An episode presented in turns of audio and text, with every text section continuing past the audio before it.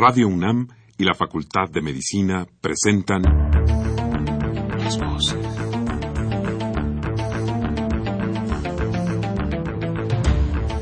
Voces. Las voces. Las voces. Voces. Las Voces de la Salud. Reflexión y análisis de las ciencias médicas. Acompáñenos.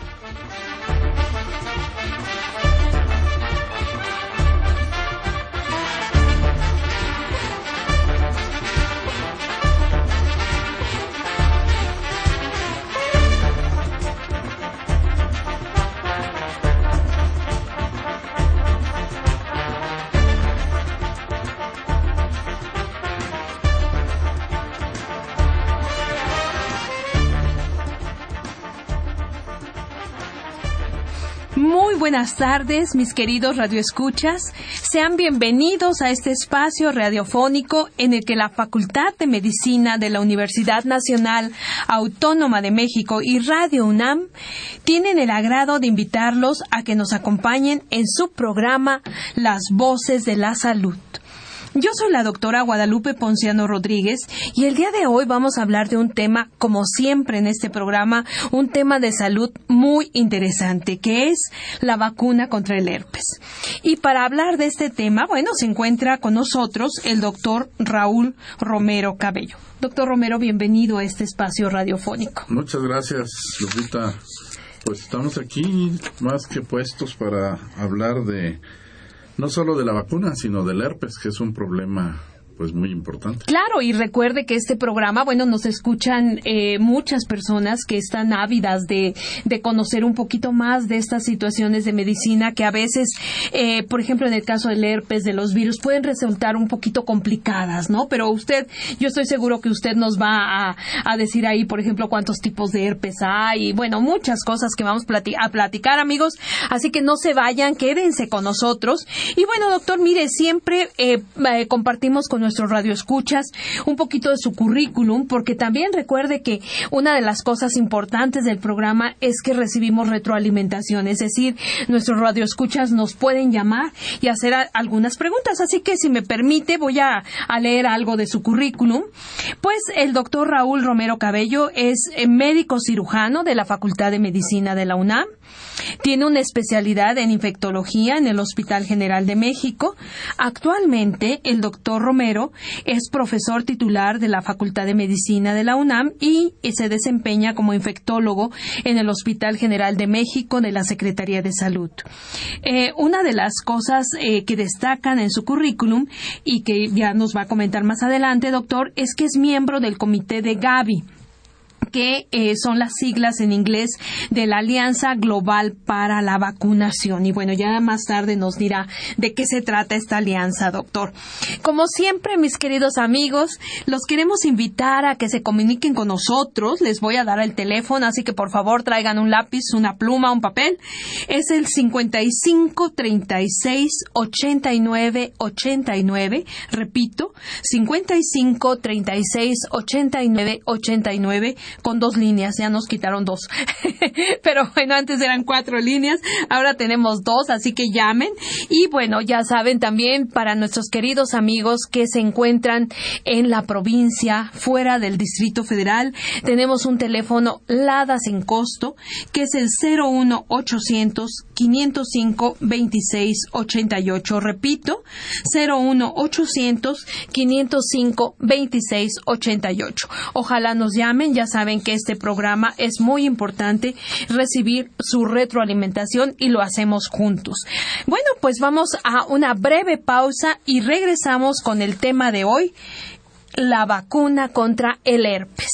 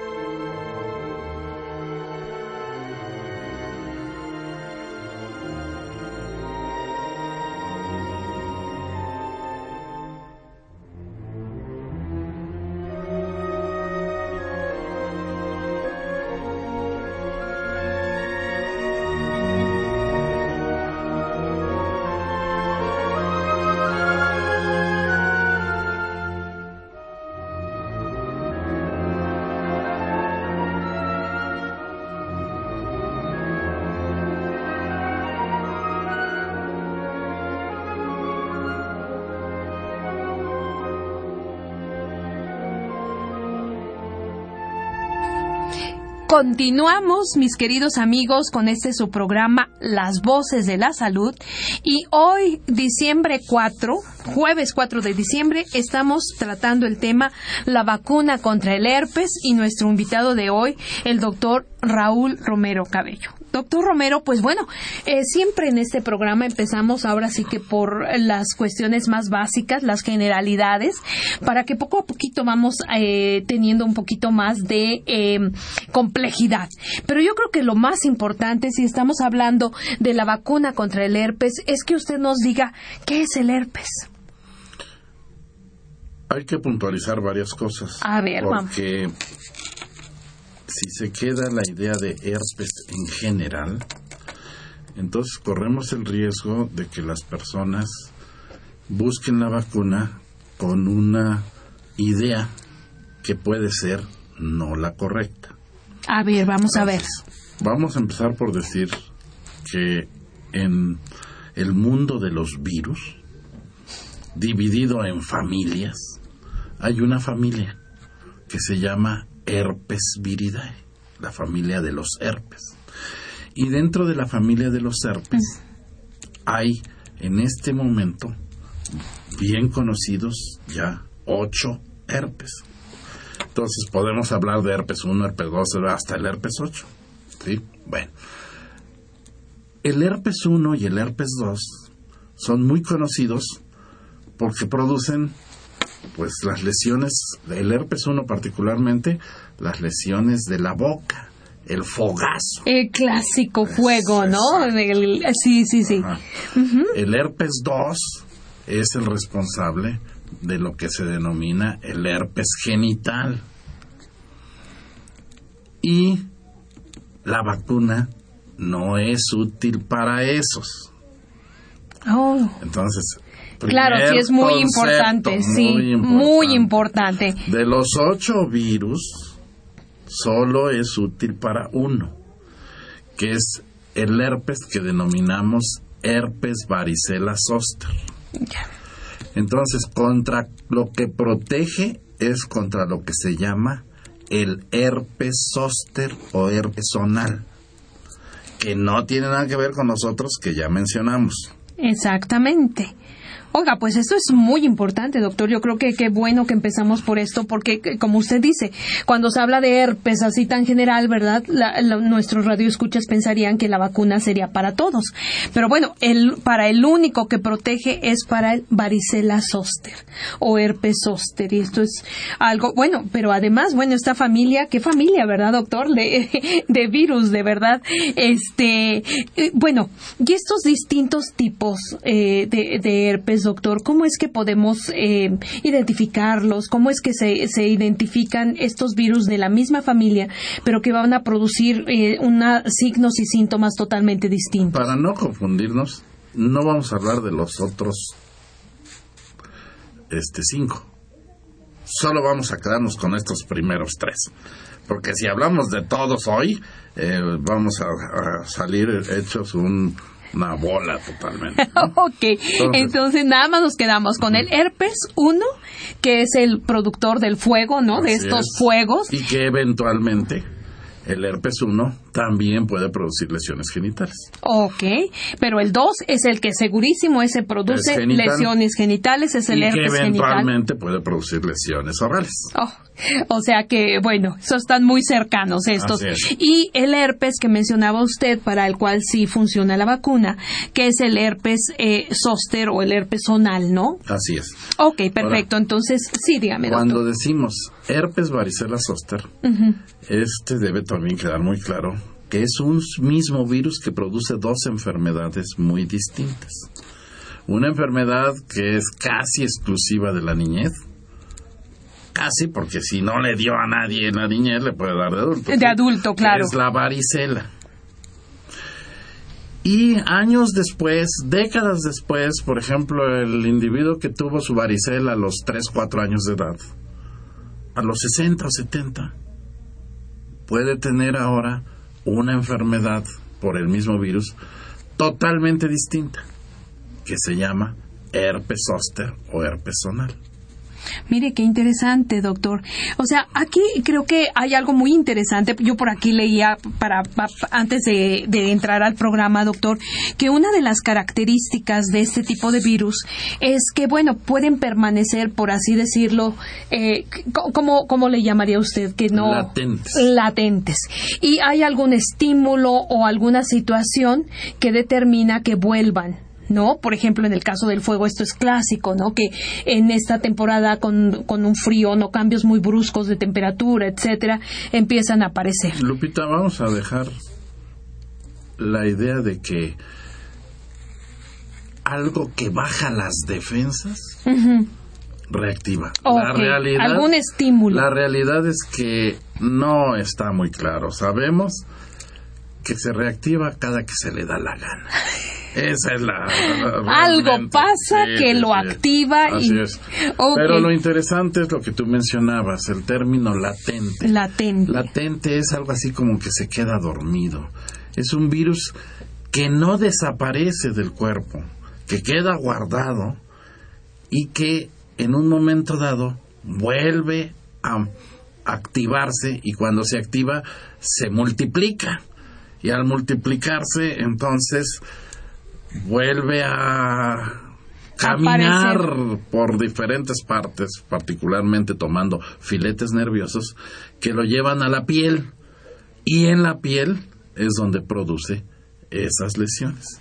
Exactamente. Doctor, ¿y quiénes serían los grupos más vulnerables de padecer estos, eh, eh, estas enfermedades? Ya vimos, o estos tres diferentes tipos de virus con los que estamos, eh, de los que estamos platicando. Vámonos al del herpes zóster. Ok, vamos a leer pesos. Eh, Entonces, primero, la niñez.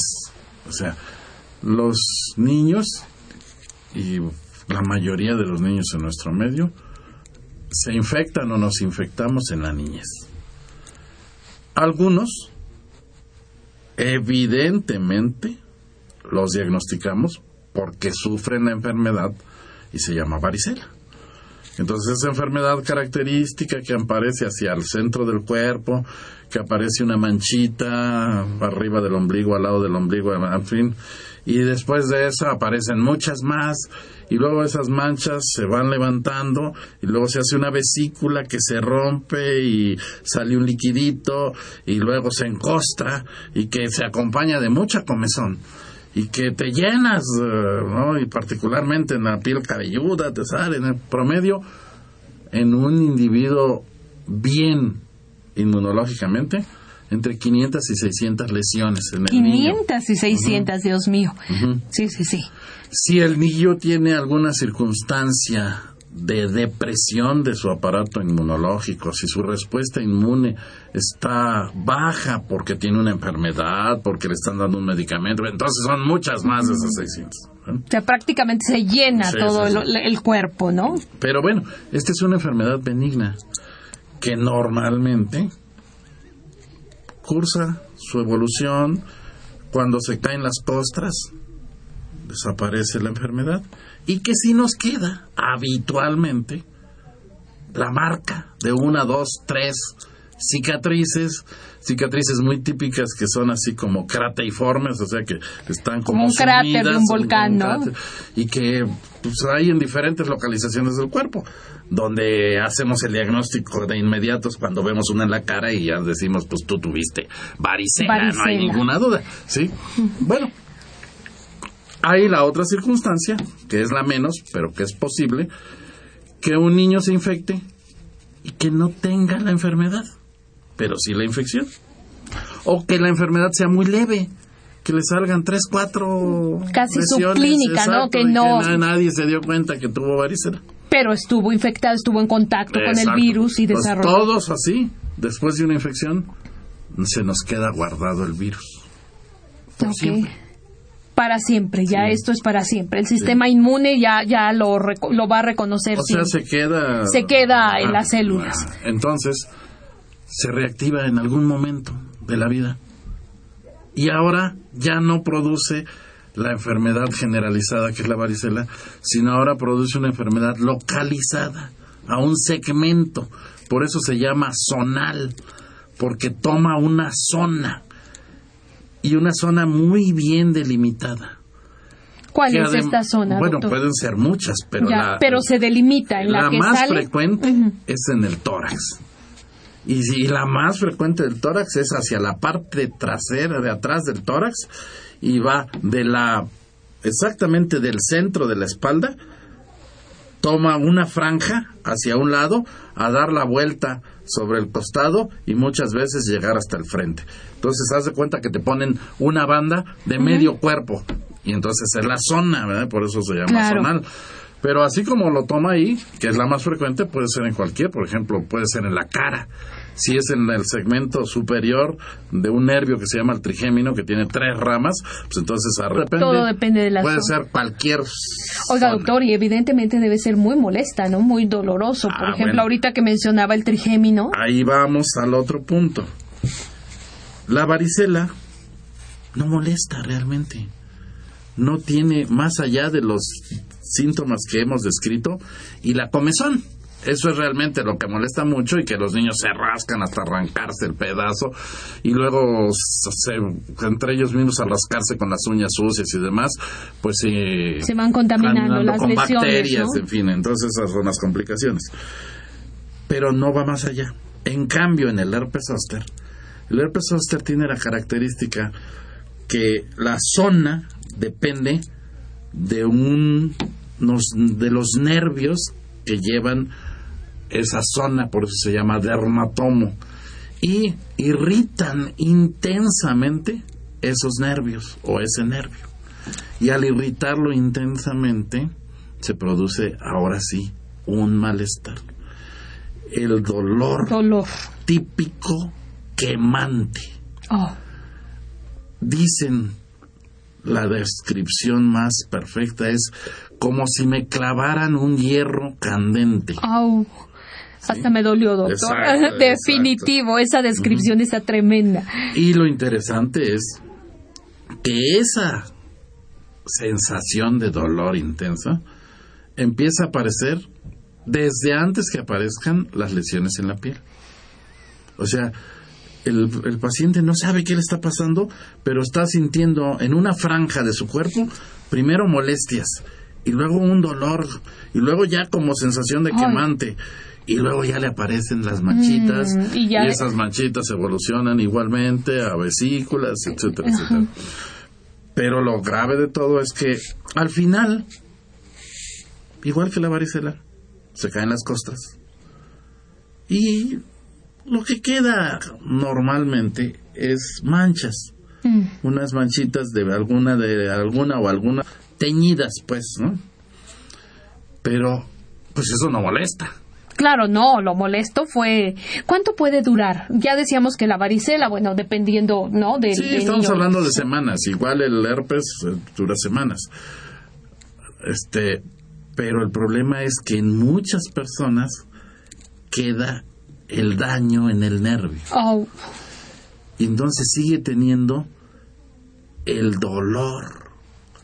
Ya no tiene ninguna lesión. pero tiene Es dolor. más, puede ser que ni siquiera le quedara una mancha y que ni siquiera recuerda que tuvo herpes Mm. Ya. o que fueron lesiones muy mínimas que nadie le diagnosticó y tiene meses, semanas, años con una molestia y con una molestia y con una sensación de quemazón y con un dolor y una Wow. picazón y dice, pero si no tengo nada no, en la no hay piel, nada, ¿no? No hay nada. Sí, claro. Sí, normalmente como que quiere uno correlacionar, Exacto. ¿no? Hay algo en la Esto piel. se llama neuralgia posherpética. O sea, quiere decir, algia es dolor, neuro de la fibra de nerviosa. la fibra nerviosa, la fibra nerviosa que genera un dolor constante. que además intenso. Pues ahí va, Intenso. ahora sí que va desde el medianito hasta muy, Está muy, muy intenso. intenso. Sí, sí. Esa es la neuralgia post-herpética Exacto, y se llama así posherpética porque le quedó después del herpes. del herpes. Oiga, doctora, a ver, aquí me surge una pregunta. Eh, ¿Qué es lo que determina, se sabe qué es lo que determina que aparezca este herpes zonal en un determinado momento de la vida de una persona? Se me olvidó. Dígame. La puntualizar lo que me preguntaste. A ver. ¿Cuándo? Edad. ¿Cuándo? A ver, el ¿qué herpes zonal se presenta muchísimo más después de los 50 años. No quiere decir que no haya niños que tengan herpes zonal o jóvenes. Sí, pero es Pero- mucho más frecuente. Exacto, exacto, pero esas son las excepciones. En cambio, después de los 50 y 60 y de ahí en adelante, cada, ahora sí que cada año que pasa después de los 50 es más frecuente. Entonces, Pero no hay alguna, no- no- además de la edad, no hay algún otro factor o alguna otra variable, doctor. la verdad es muy difícil contestar eso. Eh, en circunstancias de depresión de la respuesta inmune se presenta más, eso sí lo sabemos. Es muy probable, pero no está demostrado que sea después de los 50 porque de alguna manera el envejecimiento del cuerpo este pues le da una facilidad, ¿no? Claro, Y- y- le da oportunidad al virus de conforme que... más tiempo tiene uno en la vida, pues más oportunidad le da al virus y por eso es que, que es pues es la edad después de los 50. Entonces, ¿y a quién? A cualquiera. O sea, todos los que nos escuchan y andan cincuenteando o ya to- brincaron el tostón, este, pues todos somos susceptibles, todos somos candidatos, todos podemos ser clientes del herpes. Del herpes. Oiga, qué miedo. Y tampoco puedo decirles, hagan esto, hagan lo otro para evitarlo.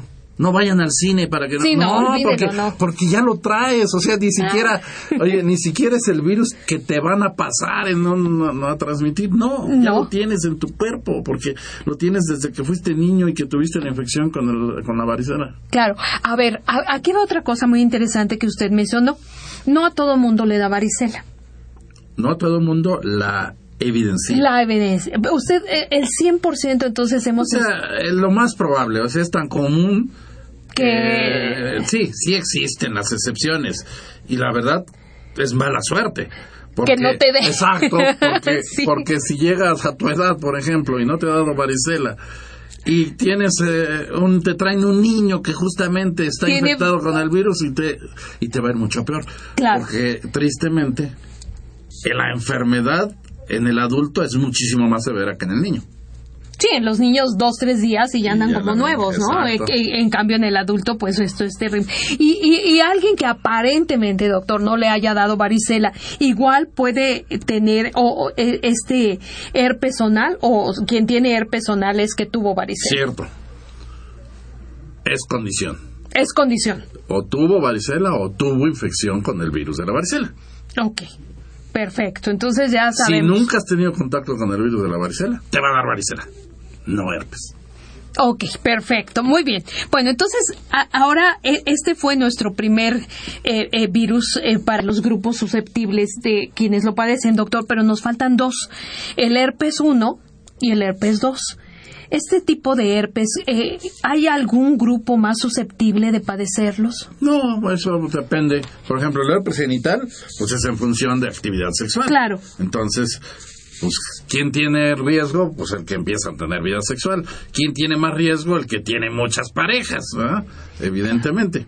Porque eso es una transmisión directa de Contacto, un- hay un, tiene que haber un Un contacto. contacto de piel o de mucosa con piel o con mucosa. Ok, Y el herpes este, del fogazo pues, es similar, pero en la boca. Entonces es el contacto eh, que te que contaminas las manos eh, o el beso o lo que tú quieras, pero es que te llegue el virus a los labios, no a la boca. síntomas, doctor, síntomas de, de, de cual- cualquier, por cuál quiere empezar, por el del fogazo. Pues es que la- a, fin de cuentas los datos son los mismos. Ah, bueno, entonces. Solo lo que cambia es la localización. Ok, eh, eh, ¿cuáles son entonces los principales? Y puede afectar mucosa, o sea, por ejemplo, en el caso de la boca, adentro de la boca, o puede afectar labios, o puede afectar la piel alrededor, de los labios, y puede afectar otras localizaciones, ¿no? Porque, por ejemplo, si te tallas el fogazo con tus manos y luego te tallas los ojos, Ah, vas a tener herpes of- oftálmico, o, o sea, de- de- del ojo. Igual el genital. sí, o sea que hay que tener, la moraleja que es que hay que tener Ah, no, mucho si cuidado. tienes un brote herpético, ten mucho cuidado porque tú puedes llevar el virus con tus manos de una zona de tu cuerpo a otra o de una persona a otra. Sí, eso también. Sí, Por entonces hay dice- que tener mucho por cuidado eso ahí. dice el dicho, si tienes herpes ni te me acerpes. ¿verdad? Entonces, Sí, sí, no. ok, está muy bueno. Ni, ni te me acerpes. Exacto. ok. y el genital, pues es la misma Ta- situación. igual, tampoco te me eso. Ahora, Ok. del genital, igual. Puede ser piel o puede ser mucosas. Puede ser la piel del órgano genital masculino, puede ser la piel de la vulva, o puede ser la mucosa de la vagina, del cervix, o puede ser la mucosa de la uretra, ¿sí? Y entonces hay lesiones. Las lesiones de las mucosas, pues esas son más, mucho más difíciles que las reconozcan las personas, ¿no? Pero podríamos decir que es muy similar a las aftas. ok. Entonces, que las aftas a fin de cuentas son úlceras producidas por virus en las mucosas. Entonces, para no entrar en mucho detalle, vamos a decir que a nivel de la vagina, a nivel de la uretra, a nivel de la órgano boca, sexual masculino, ok. Ajá, por eso, pero de la mucosa, De la mucosa. saldrán esas úlceras de tipo afta, Ajá. Ajá. que secretan un poco de secreción, que puede salir hasta a través de la vulva, ¿verdad? dependiendo del número de lesiones. Y luego las de la piel. Las de la piel son muy similares a lo que ya describimos del herpes zóster, o sea, una mancha que se hace una vesícula, una vesícula que se rompe y se hace una úlcera, y una úlcera que se encostra y que luego se cae la costra y se resuelve el problema. Son las mismas etapas. Y si ves la varicela, son las mismas etapas, Igual. porque a fin de cuentas es el mismo virus Es el mismo virus, de la familia herpes varis- eh, de la familia herpes viridae. Claro. Oiga, doctora, aquí usted mencionaba esto de la latencia, porque bueno, ahorita que usted está diciendo, bueno, es muy fácil entonces este reconocer ese tipo de, de vesículas tipo aftas, ¿no? O de lesiones tipo afta. En la boca. En la boca, o en, no, no, en, en- también en zonas genitales, por ejemplo, bueno, si uno puede Pues sí, pero ahí Bueno. está más difícil que vayas a buscar. Bueno, doctor, ¿verdad? bueno. Pero, pues, claro que se puede, sí se puede. bueno, pero más vale, ¿no? Podemos. Este, checar, checar que todo esté bien. Bueno, ok, pero, pero bueno, hablábamos de la latencia. Y La ese- latencia quiere decir que hasta que la muerte nos separe. Sí, pero por ejemplo, cuando está el virus latente, no aparece en este No hay tipo. lesiones. No hay lesiones. Entonces, yo, ¿cómo voy a saber? Pero tampoco eres infectante. Tampoco hay. eh, es- Eso es ah, muy eso es muy importante. bueno. Eso es muy bueno. Eso es mucho, muy importante. Ok, a ver. Solo cuando hay lo que llamamos brote herpético, cuando hay úlceras que secretan líquido, es cuando el individuo es infectante, porque el virus está justo en ese líquido. Wow. Entonces, no me lo tomes a mal, Lupita. No, no, pero no. vamos doctor. a, pero vamos a, voy a ejemplificar con tu persona. Ay, a ver. Ay, no. Vamos a pensar que tú No. tienes tu herpes genital. Ay, ay, Dios nos libre. Ay, Bueno, es un ejemplo. Toco madera, amigos. Es un ejemplo, sí, ok. Entonces tienes tu herpes genital. Y solo cuando tienes las lesiones eres infectante. Ya. Cuando no tienes las lesiones no eres infectante y por ende tu vida sexual puede ser total y absolutamente normal. Normal. Pero si tienes las lesiones, debes de ser responsable Y de no tener actividad sexual porque en ese momento eres, Eres totalmente infectante. infectante. ok. Eso es algo que todos, y digo todos porque, bueno, pues ni modo hay que decirlo porque así es. Porque es sumamente frecuente. Es muy Es un altísimo porcentaje de la población sexualmente activa tiene herpes genital. Sí, entonces. Es más, A ver. tiene o tenemos por las dudas. ¿Qué te parece? bueno, ándele pues, para que no, para que no ande ejemplificando nada más conmigo, doctor. Así que,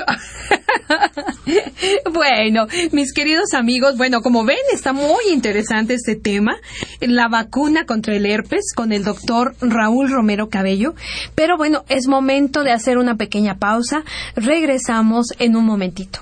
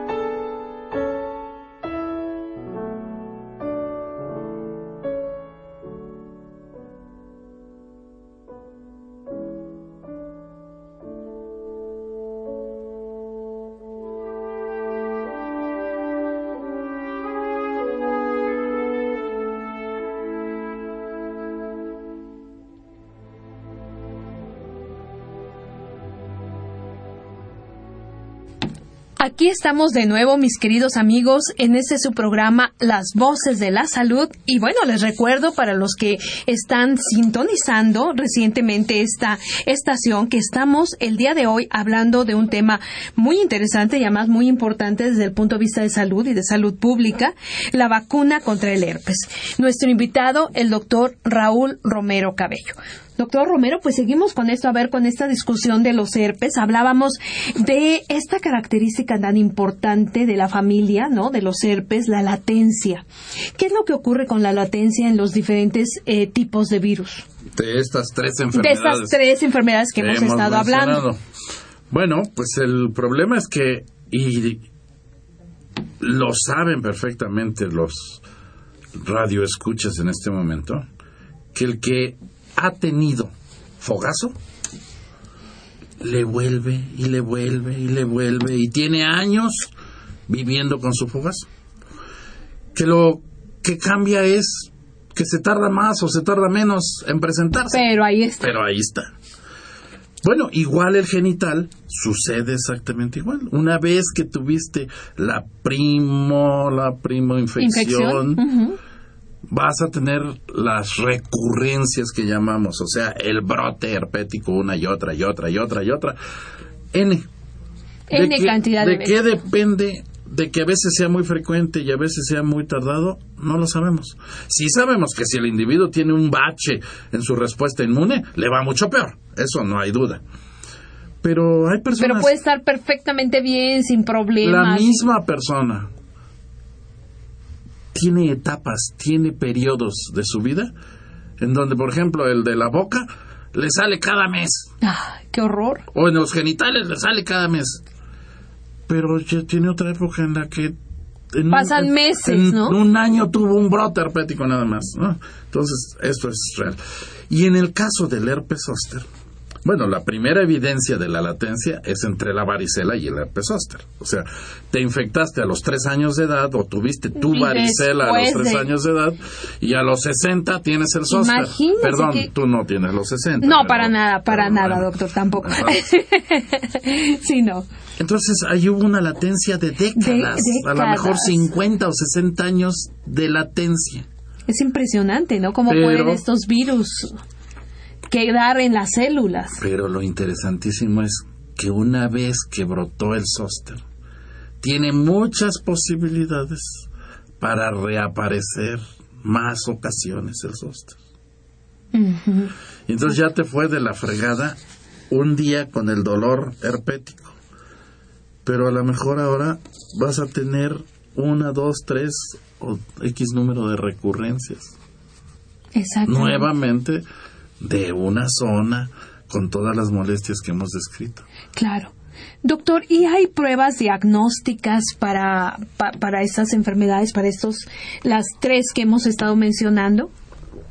Es una, so- estas son enfermedades que como tienen su expresión en piel y en mucosa, y como sus lesiones son características, entonces ahora sí que un buen entrenamiento clínico, Clínico. este, Te permite diagnosticarlas o sea, fácilmente. ya que tienes experiencia, ya que has visto muchos pacientes, seguramente llega el paciente y dice, oígame, fíjese que tengo una molestia aquí, ya, ya, ya, ya, ya. Permítame ver. Y ve uno, identifica las lesiones y ya te tengo el diagnóstico de certeza de un 99%. Ahora, quiero tener una demostración inequívoca de que es el herpes, busquemos al virus. Claro. Entonces, una forma es cuando hay las lesiones, cuando están las úlceras, es tomar material, porque ahí está el virus, y hacer un estudio que es el frotis o la prueba de Zank, en donde puedes buscar al virus. También puedes, desde luego, cultivar al virus en los cultivos especiales celulares, etcétera, etcétera. Y hay pruebas indirectas. Claro que esas, por ejemplo, la, la búsqueda de anticuerpos. O sea, yo puedo tomar tu sangre y de tu sangre separar el suero y buscar la presencia de anticuerpos. Pero, pues esto, el que solo estén presentes los anticuerpos no es diagnóstico. ¿Por qué? Porque tú puedes estar infectada desde hace Sí, mucho claro. tiempo y vas a tener anticuerpos. Entonces ahí tendríamos que tener muy importantemente cantidades muy elevadas de anticuerpos para poder pensar que es causa de actividad en este momento del virus. Y actualmente tenemos otras pruebas que llamamos pruebas moleculares, en donde destaca la PCR, o sea, la reacción de la polimerasa en cadena, que también es categórico. ¿Por qué? Porque ahí estamos evidenciando el ácido nucleico del virus. Del virus, o sea, es la Entonces, presencia pues, del virus. Si hay ácido nucleico, hay virus. Hay virus, Entonces claro. hay, hay diagnóstico, no hay discusión. Perfecto. Doctor, y eh, antes de, de pasar a la parte de prevención, que creo que es medular y que da título a nuestro programa, ¿no? De las vacunas, eh, me gustaría eh, tocar el tema de tratamiento. Sí ¿Tenemos tratamiento. tratamientos Sí para...? hay tratamiento. Hay tratamiento a base de medicamentos tomados o inyectados. Este, y de hecho hay cuando menos tres, ¿no? Que son el aciclovir, el balaciclovir, el fanciclovir, que son relativamente exitosos. Cuando digo relativamente es que disminuyen el número de días de la molestia, de la enfermedad, pero no eliminan el virus. El virus, uy. Entonces, te puedo mejorar en el brote y el número de días que va a durar tu brote se reduce y las molestias se reducen. Pero vas a volver a tener un rebrote. El ¿Por qué? Porque el virus no lo erradica. Exacto, ese es uno de los grandes problemas. Hay también de estos mismos medicamentos, hay presentaciones en tópicas que llamamos como pomada, que se pueden poner directamente sobre las lesiones y también disminuyen las molestias. Pero Pero bueno, en realidad el virus sigue estando ahí. no, o sea, una vez que uno se infecta con estos virus, ya es... Van por a estar. el momento sí. Por el momento, No tenemos sí. todavía el tratamiento erradi- que erradique de erradicación. Perfecto, doctor. Doctor, mire, vamos a dar eh, algunas de las preguntas del público. Siempre es importante esta retroalimentación. La señora Laura Cruz, gracias Laura por, es- por, por llamar. Y nos dice que si este herpes del que habla el doctor Romero es el mismo al que le llaman culebrilla, Sí, por supuesto. que sale alrededor de la cintura. Y le llaman culebrilla porque Por alguien pensó que como es una franja, pues así como una culebra, como una serpiente, pues. Exactamente. Eh, ¿Quién ve este tipo de enfermedades, eh, doctor? ¿Qué- ¿Cuál es el especialista?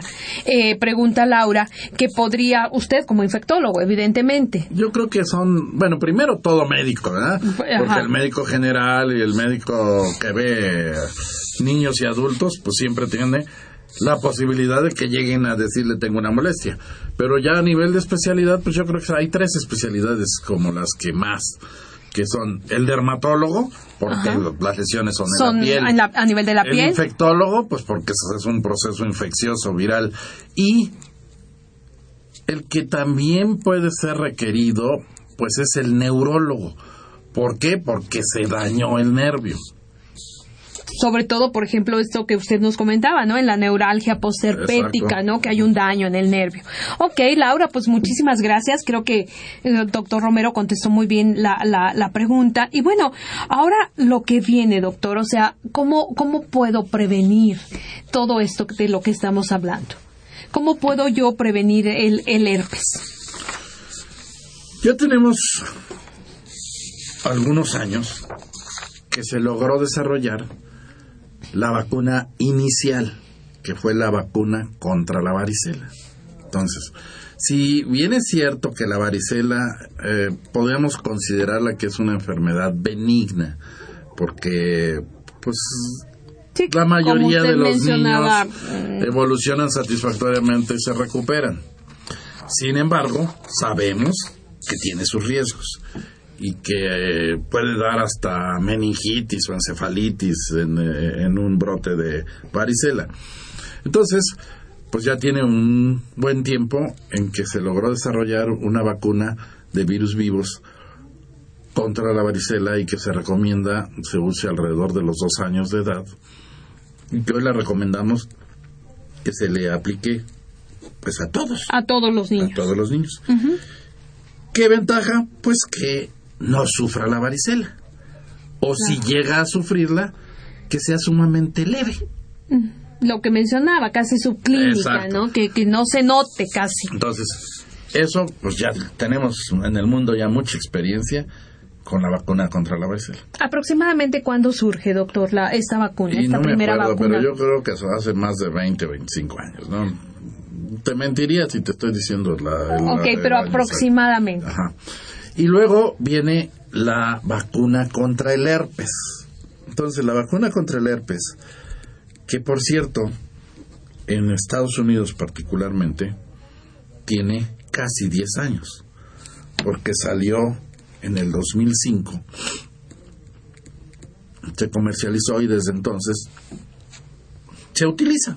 O sea, se utiliza, la población estadounidense la utiliza.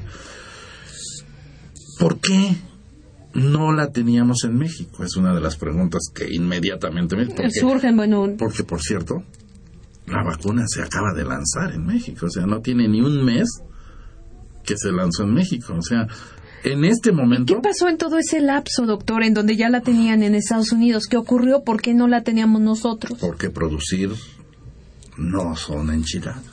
Sí, claro, es Entonces, complejo. y producir la cantidad que se requiere como para ofrecerla a un país completo de 100 millones de habitantes como este. Entonces, hasta que se logró tener una producción suficiente para poder satisfacer una demanda de una población tan grande como la mexicana, es que sale al mercado. Pero en este momento ya, la Ya tenemos salió, en nuestro tiene país. dos o tres semanas que se lanzó y en este momento ya puedes ir a vacunarte contra el herpes zóster. Ahora, lo interesante, y esto es algo mucho, muy importante, es que estamos hablando de una vacuna ya bien conocida, porque la base de la vacuna del herpes zóster es la vacuna de la varicela. Prácticamente podríamos decir que es la misma vacuna, pero en una presentación y una dosificación muy diferente, que es lo que te garantiza que te proteja contra el herpes zóster. Perfecto.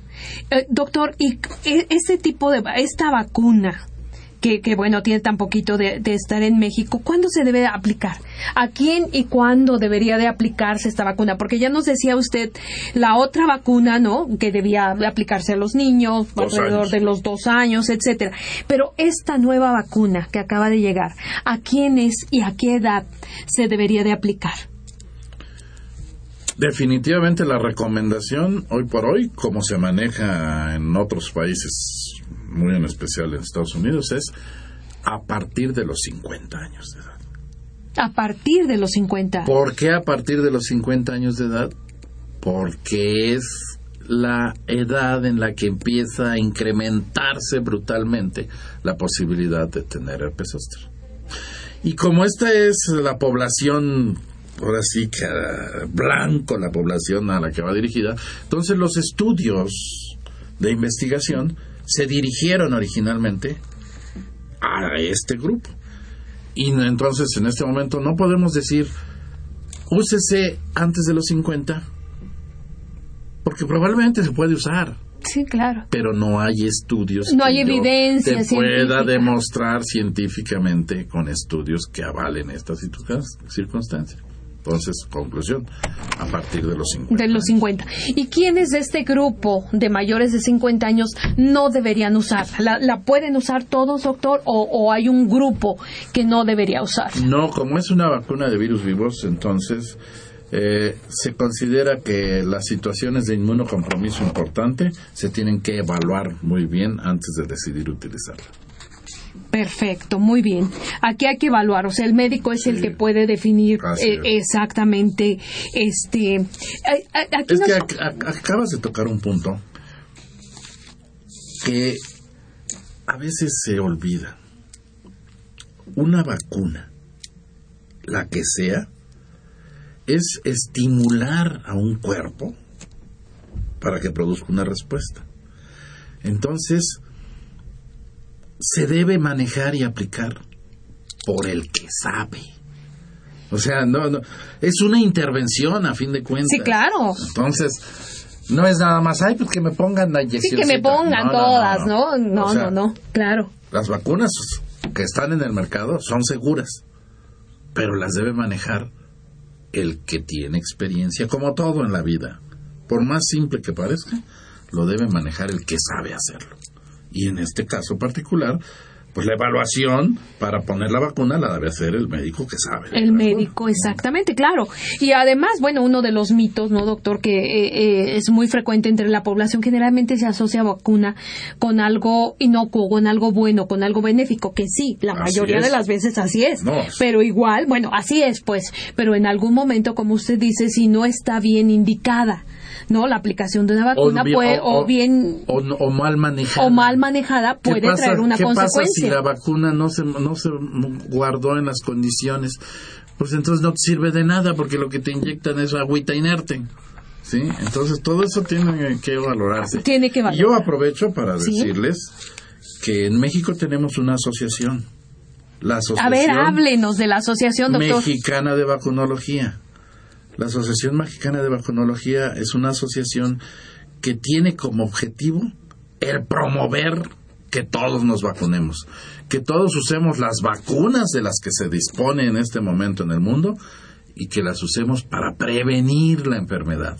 No hay nada mejor que prevenir. Que prevenir, ¿no? Claro, la medicina preventiva que no la curativa, ¿verdad?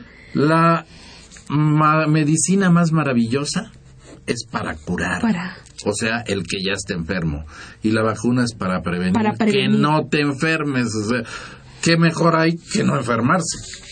Entonces, quiero aprovechar decirles que la Asociación Mexicana de Vacunología, como tiene como objetivo el que todos nos vacunemos, entonces está abierta para aclararles todas las dudas. Oh, doctor, Entonces, pues para por eso. favor, si tú no eres eh, tan gentil de dar los datos electrónicos y teléfonos y demás para que nos consulten dudas sobre vacunas, con mucho gusto. Perfecto, claro que sí, doctor. Miren, eh, miren, amigos, eh, si gustan anotar, estos son los datos de la Asociación Mexicana de Vacunología. Como dice el doctor Romero, cualquier duda, cualquier situación que ustedes tengan con respecto a las vacunas, miren, les voy a dar. La, el- el, eh, la página es www.amb B de vino, por ejemplo, vacuna, ¿no? amb.org.mx. El teléfono es el 55 84 38 72, repito, 55 84 38 72.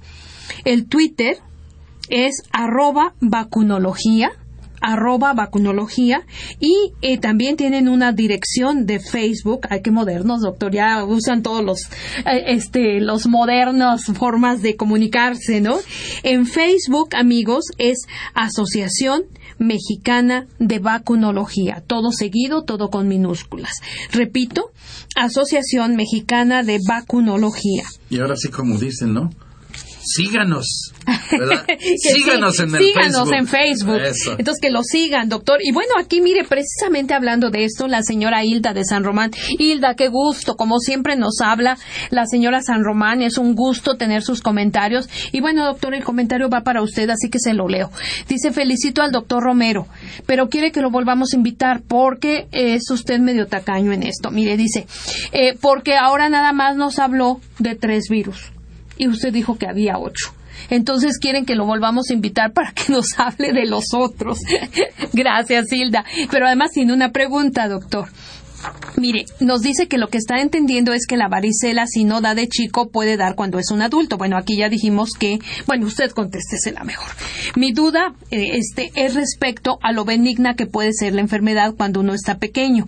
¿Es adecuado vacunarse en esa etapa o es recomendable no hacerlo, ya que en esa época la enfermedad puede ser benigna? Y bueno, sí, Hilda, bueno, la, la duda surge, doctor, no, bueno, a- ante esta situación, ¿qué, qué le puede, qué, qué puede contestar a la señora Hilda de San Román? Hoy por hoy le diría, sin entrar en muchos detalles. A ver, Lo ideal es, alrededor de los dos años, vacunarse contra la varicela. Y a partir de los 50, vacunarse contra el herpes zóster. Ok, así, así, tal cual, tal cual. Y bueno, de lo otro que decía, bueno, que si no da de chico puede dar cuando es adulto, ya dijimos que cuando da cuando es adulto es que a fuerza hubo contacto, ¿no? Con el virus de la varicela de pequeño, ya sea eh, como tal, como la enfermedad, o de forma subclínica, Sí, ¿no? cuando Que- da el herpes. Cuando da el herpes. Pero con lo que ella dice, si nunca tuviste contacto con el virus y llegas adulto y te da varicela, te va a ir muy mal. Ay, sí. Sí, entonces ahí, bueno, la, la, la vacunación es importantísima, ¿no, doctor? ¿Cierto? Doctor, estamos ya llegando a la, pues ahora sí que a la recta final del programa, pero me gustaría mucho que usted nos dijera alguna reflexión final. Pues la reflexión, yo creo que la reflexión más importante no la puedo hacer yo, sino la he escuchado de personas que han sufrido el herpes. Y la reflexión es esa.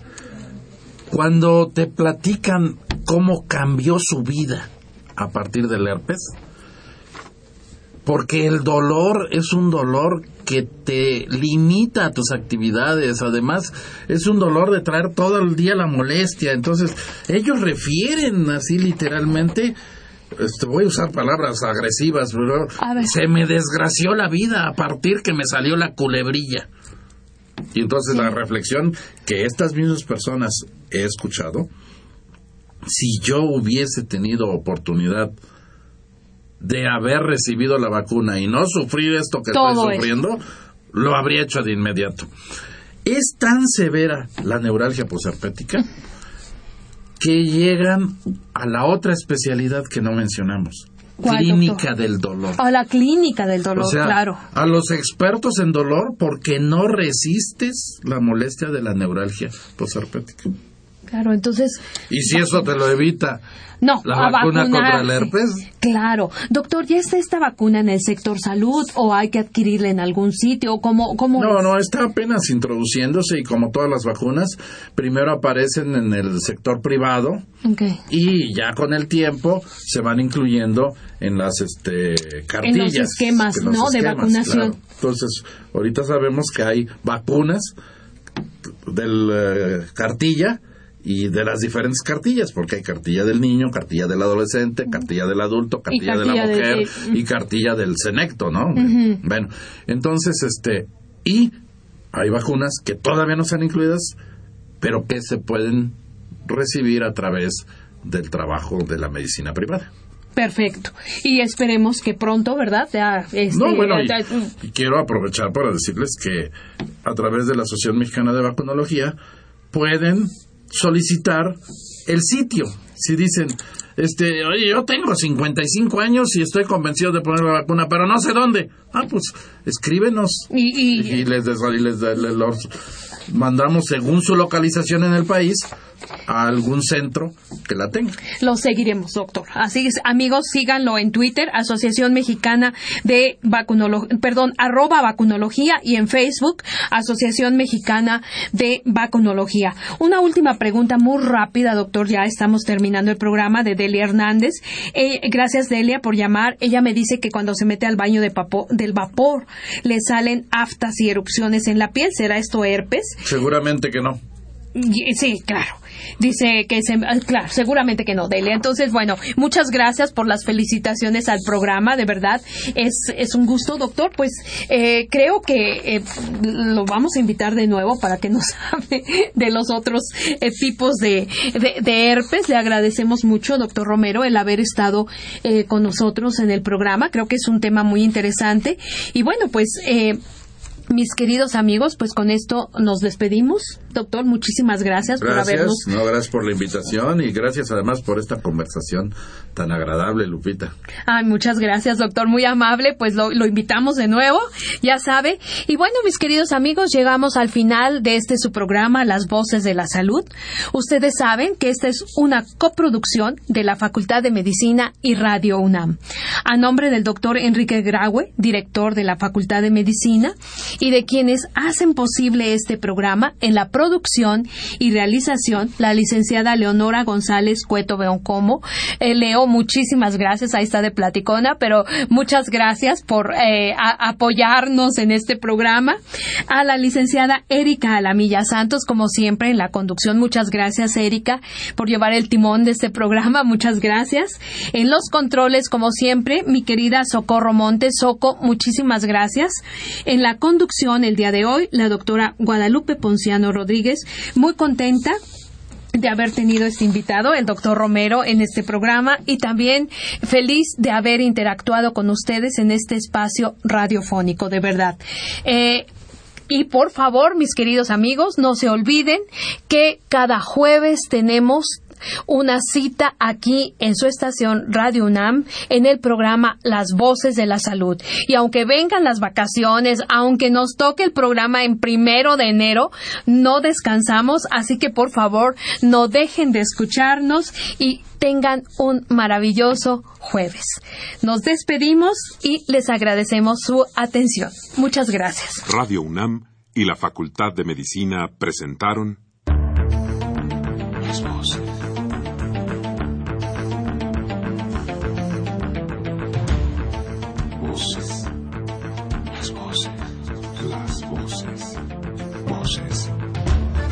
Las Voces de la Salud. Reflexión y análisis de las ciencias médicas.